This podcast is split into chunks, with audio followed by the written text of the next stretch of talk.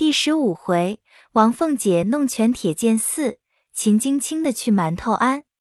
话说宝玉举目见北境王水溶头上戴着洁白簪缨银翅王帽，穿着江崖海水五爪坐龙白蟒袍，系着碧玉红听带，面如美玉，目似明星，真好秀丽人物。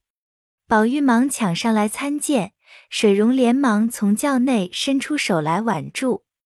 见宝玉戴着束发银冠，勒着双龙出海墨额，穿着白蟒箭袖，围着攒珠银带，面若春花，目如点漆。水溶笑道：“名不虚传，果然如宝似玉。”因问：“闲的那宝贝在那里？”宝玉见问。连忙从衣内取了地语过去，水溶细细的看了，又念了那上头的字，因问：“果灵验否？”贾政忙道：“虽如此说，只是未曾试过。”水溶一面几口称其道义，一面理好彩绦，亲自与宝玉戴上，又携手问宝玉几岁，读何书。宝玉一一的答应。水溶见他语言清楚，谈吐有致，一面又向贾政笑道：“令郎真乃龙居凤雏，非小王再是翁前唐突，将来雏凤清与老凤生，未可量也。”贾政忙陪笑道：“犬子岂敢谬成金奖？赖番郡于真，果如是言，亦因生辈之幸矣。”水溶又道。只是一件，令郎如是资质，想老太夫人，夫人辈自然钟爱极矣。但吾辈后生，甚不宜中逆，中逆则未免荒失学业。昔小王曾导此辙，想令郎亦未必不如是也。若令郎在家难以用功，不妨常到寒地。小王虽不才，却多蒙海上众名士凡至都者，未有不令垂青目。是以寒地高人颇具。令郎常去谈会谈会，则学问可以日进矣。贾政忙躬身答应。水溶又将腕上一串念珠卸了下来，递与宝玉道：“今日出会，仓促竟无敬贺之物。此事前日圣上亲赐吉灵香念珠一串，全为贺敬之礼。”宝玉连忙接了，回身奉与贾政。贾政与宝玉一齐谢过。于是贾赦、贾珍等一齐上来请回于水溶道：“逝者已登仙界，非碌碌你我尘寰中之人也。小王虽上刀天恩，须邀俊席，岂可越仙而进也？”贾赦等见执意不从，只得告辞谢恩回来，命手下偃月停音，滔滔然将病过完，方让水溶回鱼去了，不在话下。且说宁府送殡，一路热闹非常。刚至城门前，又有贾赦、贾政、贾珍等诸同僚属下各家祭棚接济，一一的谢过，然后出城，径奔铁剑寺大路行来。彼时贾珍带贾蓉来到诸长辈前，让坐轿上马，因而贾赦一辈的各自上了车轿，贾珍一辈的也将要上马。凤姐因记挂着宝玉，怕他在郊外纵性逞强，不服家人的话，贾政管不着这些小事，唯恐有个失善，难见贾母，因此便命小厮来唤他。宝玉只得来到他车前。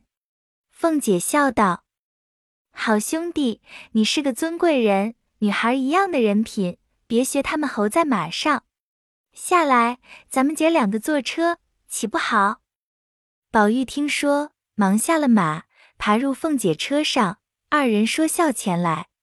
不一时，只见从那边两骑马压的飞来，离凤姐车不远，一齐窜下来，扶车回说：“这里有下处，奶奶请歇更衣。”凤姐急命请邢夫人、王夫人的事下，那人回来说：“太太们说不用歇了，叫奶奶自便罢。”凤姐听了。便命歇了再走，众小厮听了一带圆马，岔出人群，往北飞走。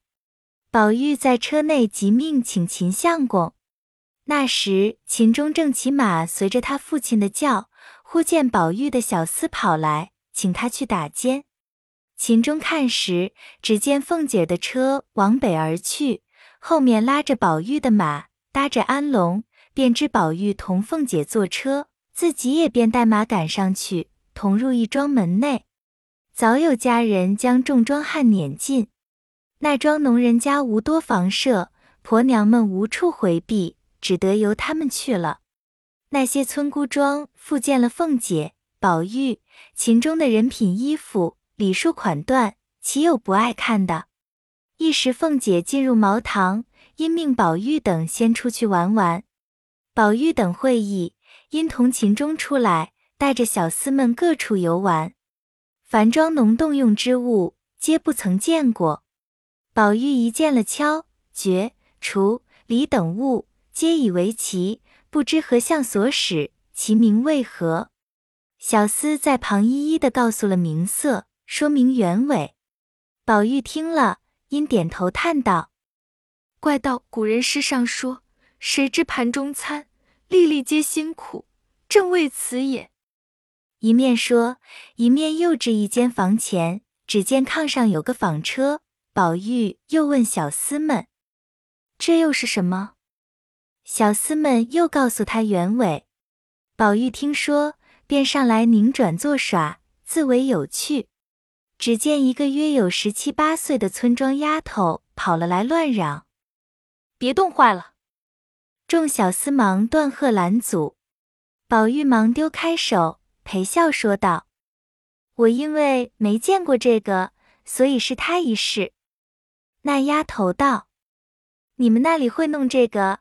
站开了，我仿与你瞧。”秦钟暗拉宝玉笑道：“此卿大有意趣。”宝玉一把推开，笑道：“该死的，再胡说我就打了。”说着，只见那丫头纺起线来。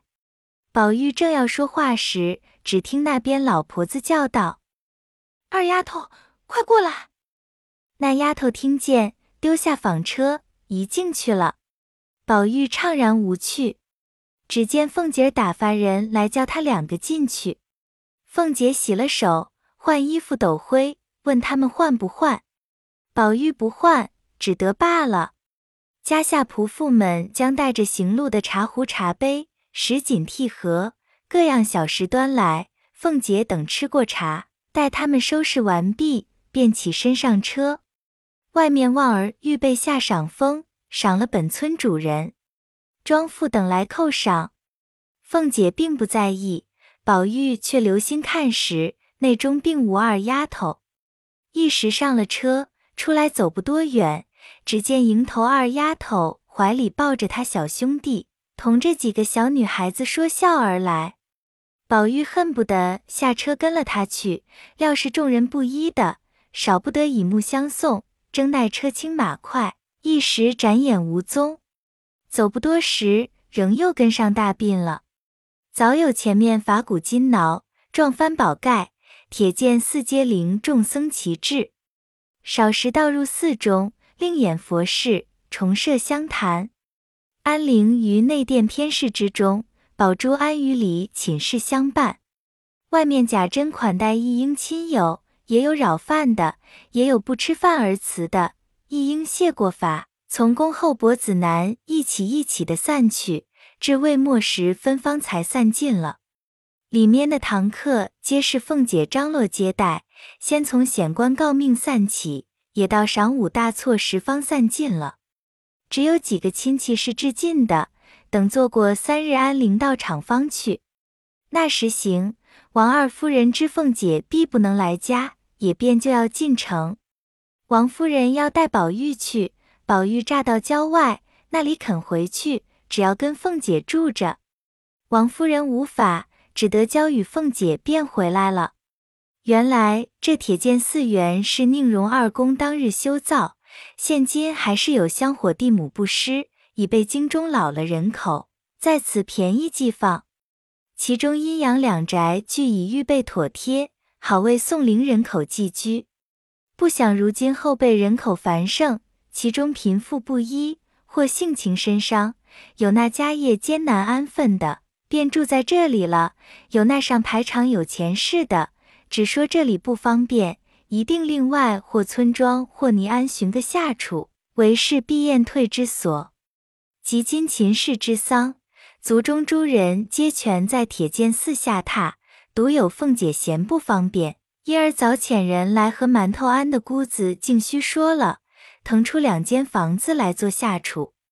原来这馒头庵就是水月庵，因他庙里做的馒头好，就起了这个浑号。离铁剑寺不远。当下和尚功课已完，垫过茶饭，贾珍便命贾蓉请凤姐歇息。凤姐见还有几个妯娌陪着女亲，自己便辞了众人，带了宝玉、秦钟往水月庵来。原来秦叶年迈多病。不能在此，只命秦钟等待安灵罢了。那秦钟便只跟着凤姐、宝玉，一时到了水月庵，竟需带领至善、智能两个徒弟出来迎接。大家见过凤姐等来至，竟是更衣净手臂，因见智能儿越发长高了，模样越发出息了，因说道：“你们师徒怎么这些日子也不往我们那里去？”静虚道：“可是这几天都没工夫，因胡老爷府里产了公子，太太送了十两银子来这里，叫请几位师傅念三日血盆经，忙得没个空儿，就没来请奶奶的安。不言老尼陪着凤姐。且说秦钟、宝玉二人正在殿上玩耍，因见智能过来，宝玉笑道：‘能儿来了。’秦钟道。”理那东西做什么？宝玉笑道：“你别弄鬼，那一日在老太太屋里一个人没有，你搂着他做什么？这会子还哄我。”秦钟笑道：“这可是没有的话。”宝玉笑道：“有没有也不管你，你只叫住他倒碗茶来我吃，就丢开手。”秦钟笑道。这又奇了，你叫他倒去，还怕他不倒？何必要我说呢？宝玉道：“我叫他倒的是无情意的，不及你叫他倒的是有情意的。”秦钟只得说道：“能儿，倒碗茶来给我。”那智能儿自幼在荣府走动，无人不识，因常与宝玉、秦钟玩笑。他如今大了，见之风月。便看上了秦钟人物风流，那秦钟也极爱他颜媚，二人虽未上手，却已情投意合了。金智能见了秦钟，心眼俱开，走去倒了茶来。秦钟笑道：“给我。”宝玉叫：“给我。”智能儿抿嘴笑道：“一碗茶也争，我难道手里有蜜？”宝玉先抢得了。吃着，方要问话，只见智善来叫智能去摆茶碟子，一时来请他两个去吃茶果点心。他两个那里吃这些东西，坐一坐仍出来玩耍。凤姐也略作片时，便回至净室歇息，老尼相送。此时众婆娘媳妇见无事，都陆续散了，自去歇息。跟前不过几个心腹常侍小婢。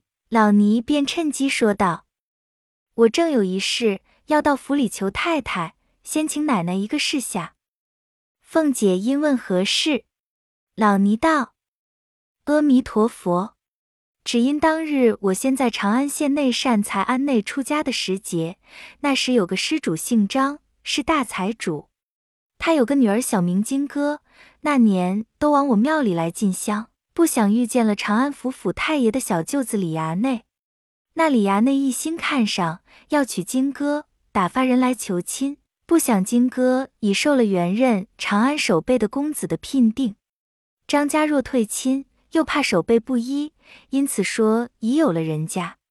谁知李公子执意不依，定要娶他女儿。张家正无计策，两处为难。不想守备家听了此言，也不管青红皂白。便来作贱辱骂，说一个女儿许几家，偏不许退定礼，就打官司告状起来。那张家急了，只得这人上京来寻门路，赌气偏要退定礼。我想，如今长安节度云老爷与府上最气，可以求太太与老爷说声，打发一封书去，求云老爷和那守备说一声，不怕那守备不依。若是肯行，张家连亲家孝顺也都情愿。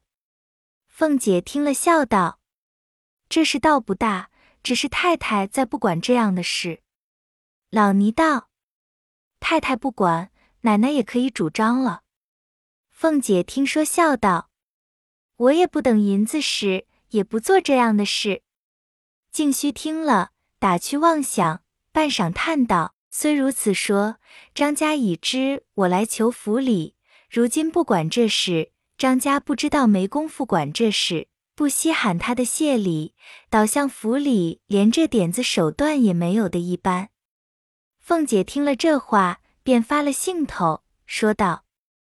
你是素日知道我的，从来不信什么是阴司地狱报应的。凭是什么事，我说要行就行。你叫他拿三千银子来，我就替他出这口气。老尼听说，喜不自禁，忙说：“有有，这个不难。”凤姐又道：“我比不得他们扯蓬拉纤的图银子。”这三千银子不过是给打发说去的小厮做盘缠，使他赚几个辛苦钱，我一个钱也不要他的。便是三万两，我此刻也拿得出来。老尼连忙答应，又说道：“既如此，奶奶明日就开恩也罢了。”凤姐道：“你瞧瞧我忙的那一处少了我，既应了你，自然快快的了结。”老尼道。这点子事，在别人的跟前就忙得不知怎么样；若是奶奶的跟前，再添上些也不够奶奶一发挥的。只是俗语说的“能者多劳”，太太因大小事件奶奶妥帖，月性都推给奶奶了，奶奶也要保重金体才是。一路话奉承的凤姐越发受用，也不顾劳乏，更攀谈起来。谁想秦钟趁黑无人来寻智能。刚至后面房中，只见智能独在房中洗茶碗，秦钟跑来便搂着亲嘴。智能急得跺脚说：“这算什么？再这么我就叫唤。”秦钟求道：“好人，我已急死了，你既再不依，我就死在这里。”智能道：“你想怎样？除非等我出了这牢坑，离了这些人，才依你。”秦钟道：“这也容易，只是远水就不得近渴。”说着，一口吹了灯，满屋漆黑，将智能抱到炕上，就云雨起来。那智能百般的正错不起，又不好叫的，少不得依他了。正在的去，只见一人进来，将他二人按住，也不择声。二人不知是谁，唬得不敢动一动。只听那人嗤的一声，掌不住笑了。二人听声，方知是宝玉。秦钟连忙起来，抱怨道：“这算什么？”宝玉笑道：“你倒不依，咱们就叫喊起来。”羞得智能趁黑地跑了。宝玉拉了秦钟出来，道：“你可还和我瞧？”秦钟笑道：“好人，你只别嚷得众人知道。”你要怎样，我都依你。宝玉笑道：“这会子也不用说，等一会睡下，再细细的算账。”一时宽衣安歇的时节，凤姐在里间，秦钟、宝玉在外间，满地下皆是家下婆子打铺做更。凤姐因怕通灵玉失落，便等宝玉睡下，命人拿来提赛，按时在自己枕边。宝玉不知与秦钟算何账目，未见真切，未曾记得此事一案，不敢转创。一宿无话，至次日一早，便有贾母、王夫人打发了人来看宝玉，又命多穿两件衣服，无事宁可回去。宝玉那里肯回去，又有秦钟练着智能，调唆宝玉求凤姐再住一天。凤姐想了一想。凡丧仪大事虽妥，还有一半点小事未曾安插，可以值此再住一日，岂不又在贾珍跟前送了满情？二则又可以玩尽虚纳事，三则顺了宝玉的心。贾母听见，岂不欢喜？因有此三意，便向宝玉道：“我的事都完了，你要在这里逛，少不得月幸辛苦一日罢了。你可是定要走的了。”宝玉听说，千姐姐万姐姐的央求，只住一日，明必回去的。于是又住了一夜，凤姐便命悄悄将昨日老尼之事说与来旺儿。来旺儿心中俱已明白，急忙进城找着主文的相公，假托贾琏所主，修书一封，连夜往长安县来。不过百里路程，两日功夫俱已妥协。那节度使名唤云光，久见贾府之情，这点小事岂有不允之理？给了回书，望儿回来，且不在话下。却说凤姐等又过一日，次日方别了老尼，这他三日后往府里去讨信。那秦钟与智能百般不忍分离，背地里多少幽期密约，俱不用细数，只得含恨而别。凤姐又到铁剑寺中照望一番，宝珠执意不肯回家，贾珍只得派妇女相伴。后回再见。